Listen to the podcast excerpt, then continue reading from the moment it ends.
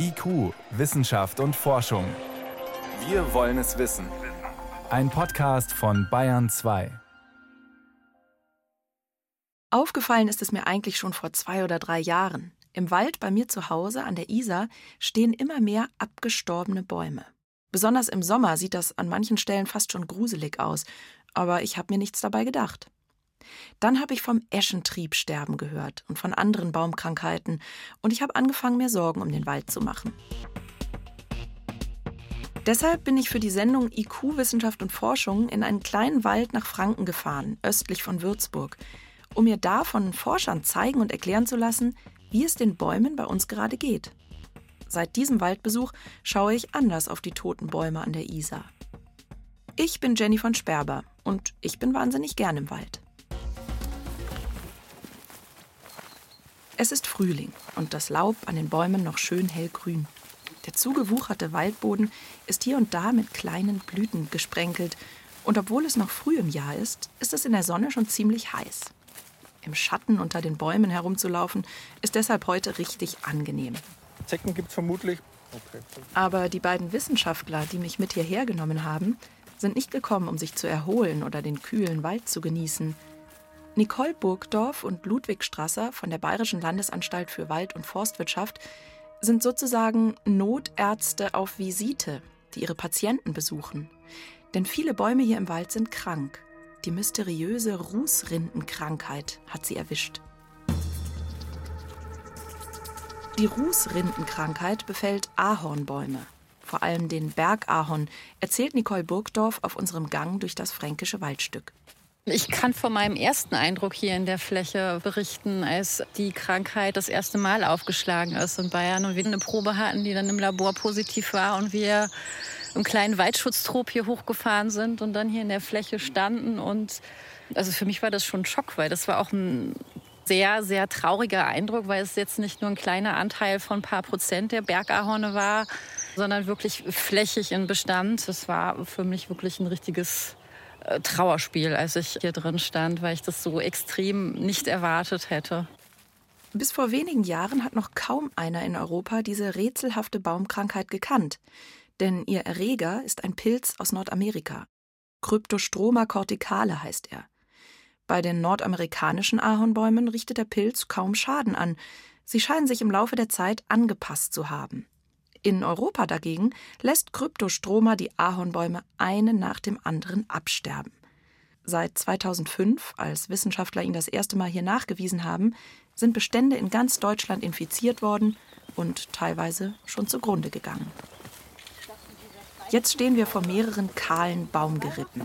Die Bäume sehen aus, als wären sie abgebrannt. Stamm und Äste sind schwarz, die Rinde hat Blasen gebildet und ist zu großen Teilen abgeplatzt. Blätter haben sie keine mehr. Einige Ahornbäume leben noch, aber auch die sehen irgendwie ausgedünnt aus. Als ein leichter Wind durch den Wald geht, klackern die toten Äste gespenstisch.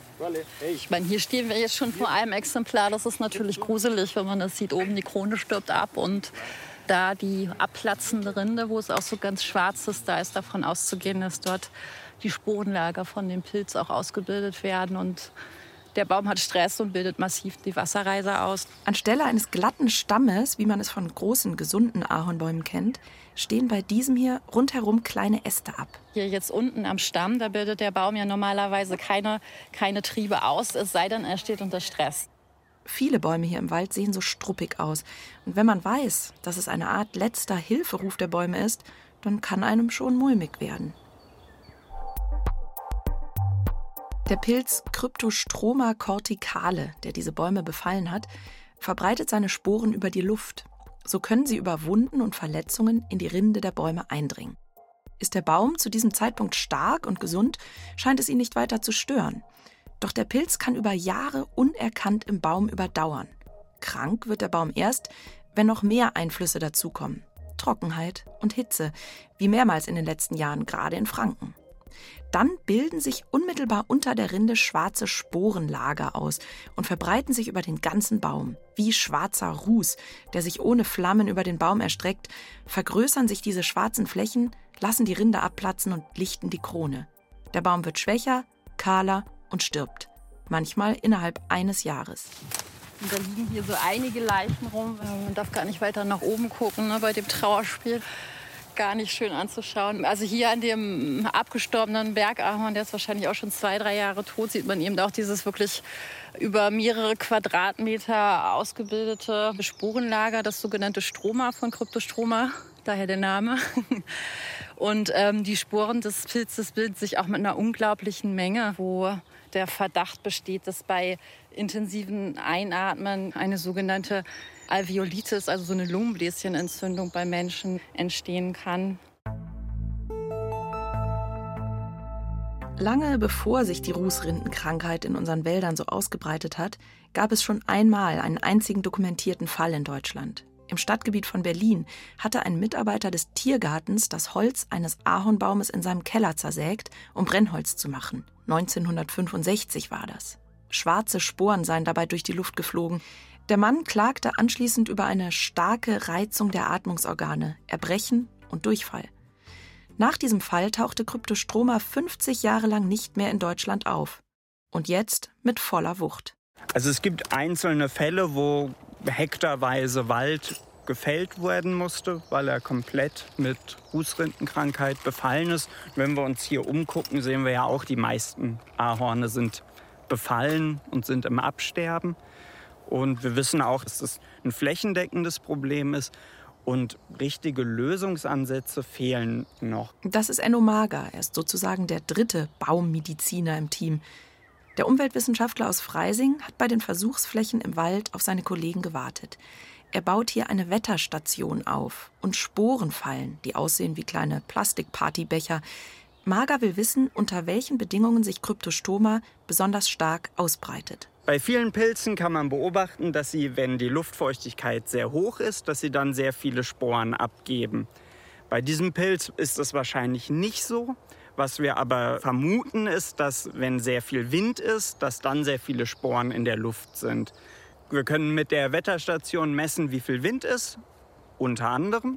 Und wir können mit den Sporenfängern Sporen fangen und können das dann vergleichen und gucken, ob da ein Zusammenhang besteht. Bisher wissen die Wissenschaftler nur sehr wenig über den für Europa neuartigen Pilz. Die Forschung steht erst ganz am Anfang. Klar ist aber, dass alle heimischen Ahornarten betroffen sind. Feldahorn, Spitzahorn und vor allem der Bergahorn, sagt Nicole Burgdorf. Der Bergahorn, also der Name trägt es ja schon in sich, der steht jetzt hier oben im Raum Würzburg sicherlich auch nicht auf seinem Optimalstandort und ist mehr in Auwäldern oder Bergwäldern heimisch und braucht eben einfach auch bedeutend mehr Niederschlag und, und eine höhere Wasserversorgung und ist gegenüber diesen trockenen Bedingungen, die wir hier hatten, einfach auch empfindlicher. Aber Feldahorn gibt es auch Befunde schon von der Rußrindenkrankheit. Also ich glaube, der nächste Baum steht ja vielleicht hier 100 Meter entfernt. Die Beobachtung, dass die verschiedenen Ahornarten unterschiedlich schwer betroffen sind, lässt die Wissenschaftler hoffen. Denn möglicherweise gibt es Ahornarten, die sich besser gegen den Pilz durchsetzen können als andere. Dann könnte sich die Forstwirtschaft langfristig auf die robustere Art umstellen.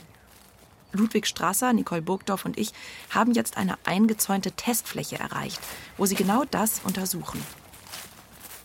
In ordentlichen Reihen wachsen etwa kniehohe Bäumchen innerhalb des Zauns. Am Anfang jeder Reihe verrät ein Schild den Namen der Art. Das sind 15 Ahornarten, die forstlich, gartenbaulich auch relevant sind oder Zuckerahorn klassisch in Nordamerika vorkommt. Ahornarten gibt es viele auf der Welt. Ungefähr 150. Also hier haben wir den Davidsahorn. Das sind halt auch schon Exoten, die wir hier mit gepflanzt haben, die vielleicht auch gerade im urbanen Bereich interessant sein können. Vielleicht haben wir das Glück, auch eine Ahornart zu detektieren, die nicht von dem Erreger der Rußrindenkrankheit befallen werden kann. Das wäre beruhigend. Denn es sieht nicht danach aus, als ob sich die äußeren Bedingungen für die Ahornbäume in Zukunft ändern würden. Das veränderte Klima ist ein Grund dafür, dass sich die Bäume nicht mehr gegen den Pilz wehren können. Es ist längst zu heiß und zu trocken, erklärt Ludwig Strasser, der zweite Baumarzt von der Landesanstalt. Sicherlich ein sehr großer Teil der Schaderreger, die bei uns wirken, können sehr gut mit den warmen und trockenen Temperaturen, weil einfach die Vitalität der Bäume sinkt und dadurch sozusagen werden die Bäume anfällig, dass sich Schädlinge etablieren können. Und das gilt nicht nur für die mysteriöse Rußrindenkrankheit. Viele andere Baumkrankheiten werden erst durch Hitze und Trockenheit richtig gefährlich für den Wald. Und so sind es auch hier in Franken nicht nur die Ahornbäume, die so gruselig aussehen. Wie bei mir daheim sterben auch die Eschen. Und das ist hier eben auch gefährlich. Wenn es windet oder ein Sommergewitter kommt, dann muss man sich unverzüglich auch entfernen, weil die Bäume sind trocken, die sind stark bruchgefährdet und da reicht natürlich auch ein, ein leichter Wind, die krachen zusammen wie Glas. Das Eschentriebsterben ist wenige Jahre vor der Rußrindenkrankheit in Bayern angekommen. Im Norden Deutschlands beobachten Forstleute es schon seit 20 Jahren. Auch bei dieser Baumkrankheit ist der Erreger ein Pilz, das falsche weiße Stängelbecherchen. Und wie bei Kryptostroma ist auch dieser Pilz ursprünglich ganz woanders beheimatet, wo er keinen besonderen Schaden anrichtet. Das falsche weiße Stängelbecherchen kommt aus Ostasien und lebt dort auf der mandschurischen Esche. Bei ihr wachsen die kleinen Pilzfruchtkörper auf den abgefallenen Blättern auf dem Waldboden. Ihre Sporen fliegen durch die Luft auf die Blätter am Baum, machen dort Blattflecken und bilden, wenn die Blätter abgefallen sind, wieder die kleinen weißen Fruchtkörper aus. Der Pilz tötet die mandschurische Esche dabei nicht.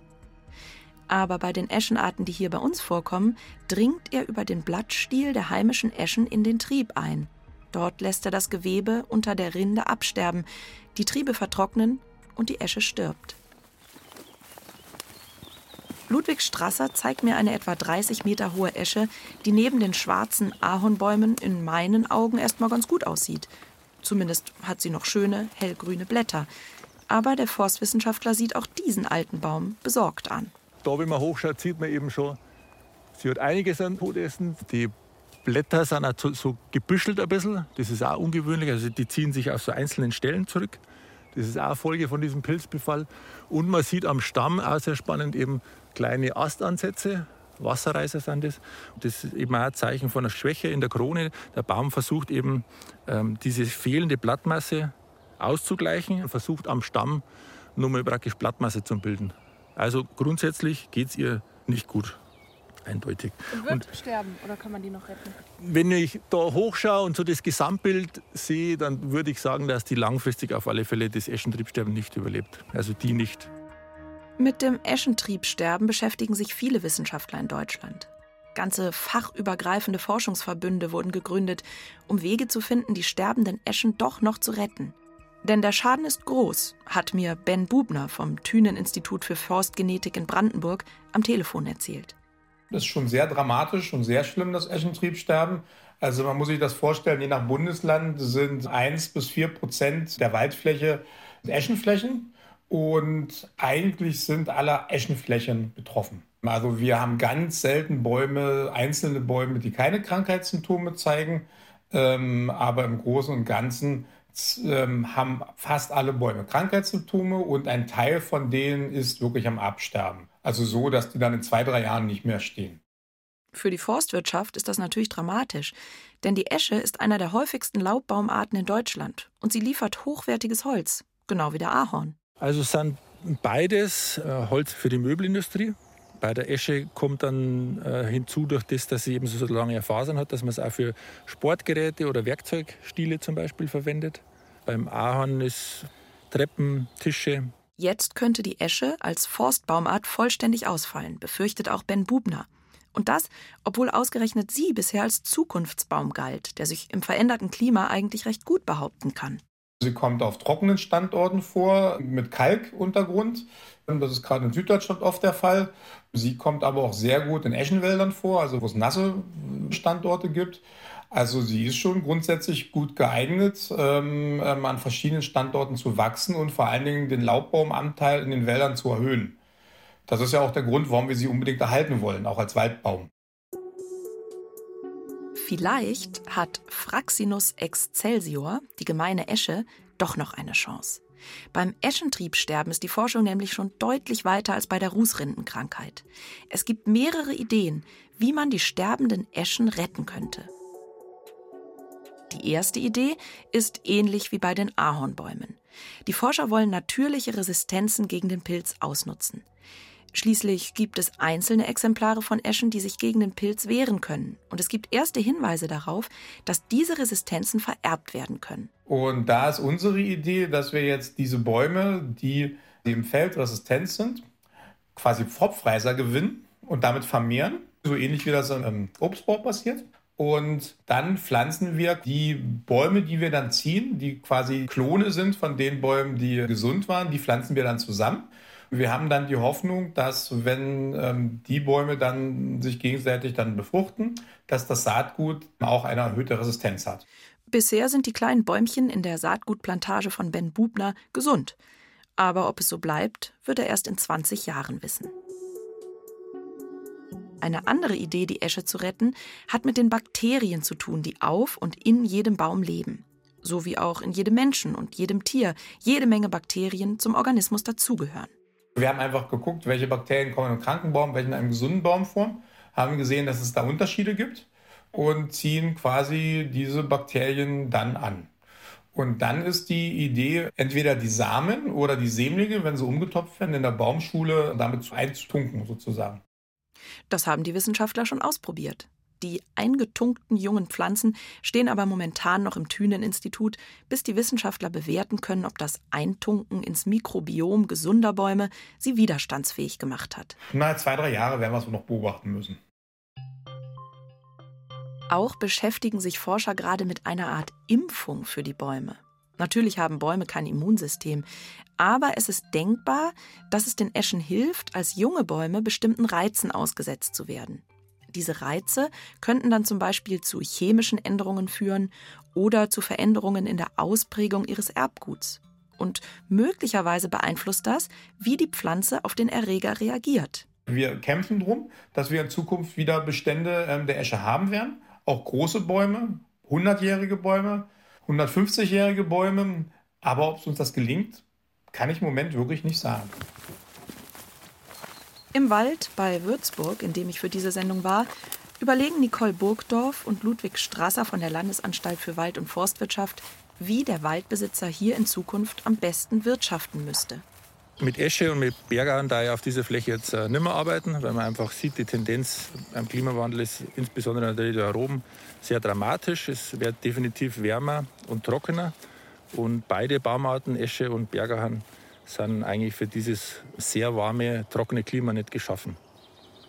Und da müsste man eher auf die Bäume schauen, die man trotzdem aber auch auf der Fläche noch hat. Also man hat ja nur Eichen auf der Fläche, man hat Hainbuche auf der Fläche, man hat Linden auf der Fläche, Kirschen. Das sind alles Bäume, die wärmere Temperaturen aushalten und funktionieren, aber man muss halt denen auch die Möglichkeit geben, dass sie sich verjüngen können oder dass man es halt dann einbringt.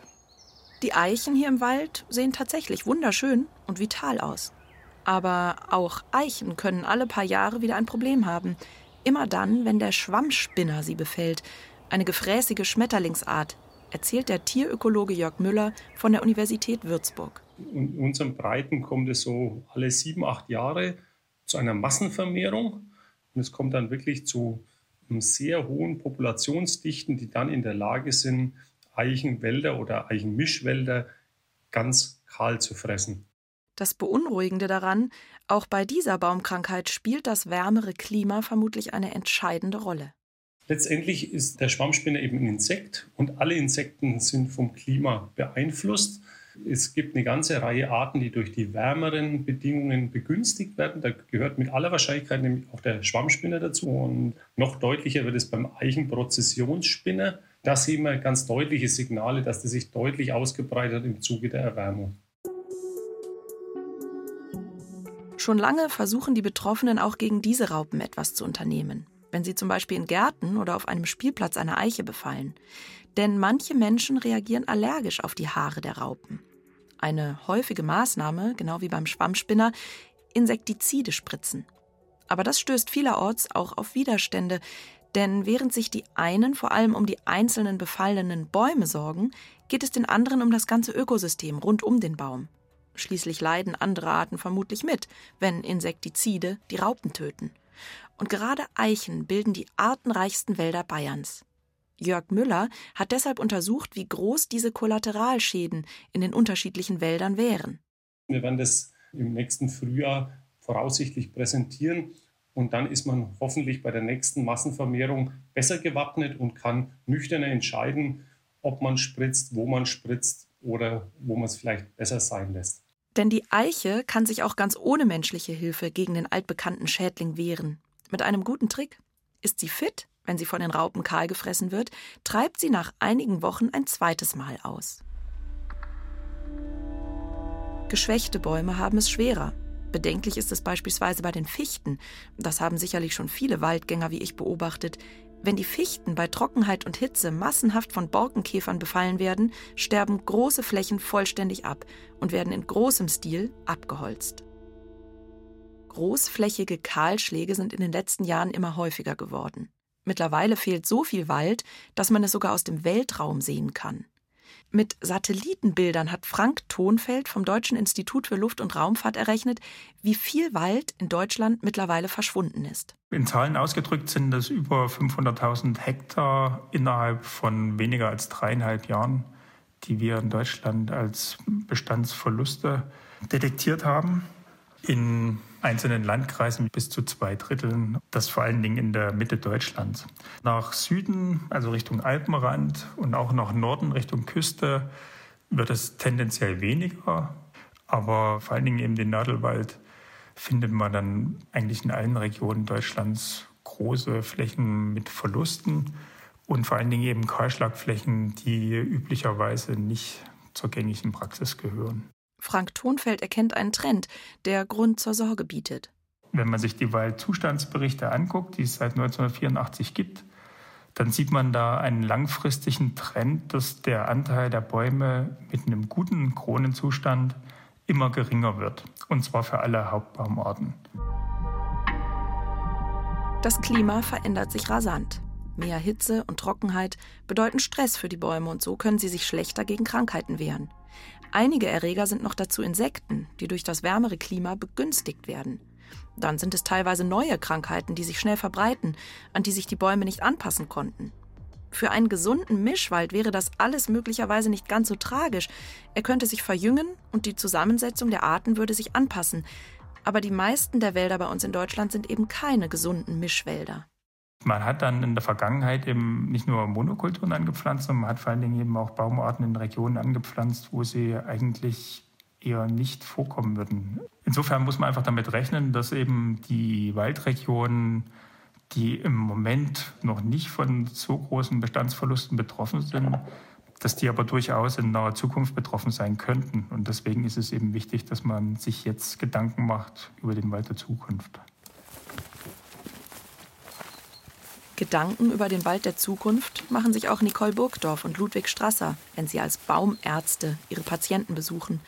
Sie sehen ja ständig, wie Baumkrankheiten den Wald in den letzten Jahren verändert haben. Die letzten zehn Jahre ist die Dynamik schon eine andere geworden. Also vor, vor zehn Jahren in etwa ist Eschentriebsterben aufgeschlagen. Rußrinde ist eben eine Krankheit, die 2018, 2019 äh, in Bayern aufgeschlagen ist, da vor allen Dingen halt in Nordbayern.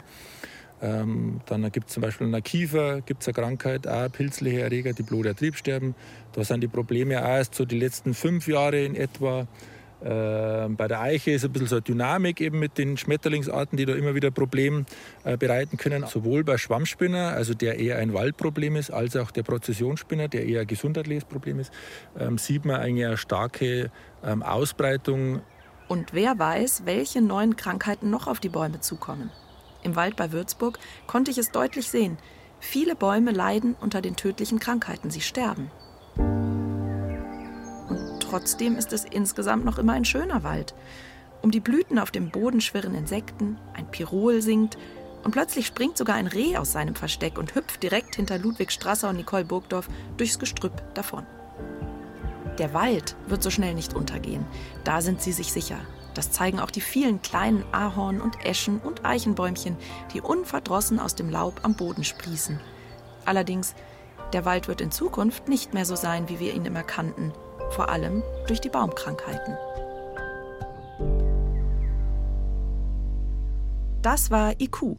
Heute ging es um Baumkrankheiten in der Sendung Kranker Wald, warum so viele Bäume sterben. Danke fürs Zuhören und aufmerksame Waldspaziergänge wünscht Jenny von Sperber.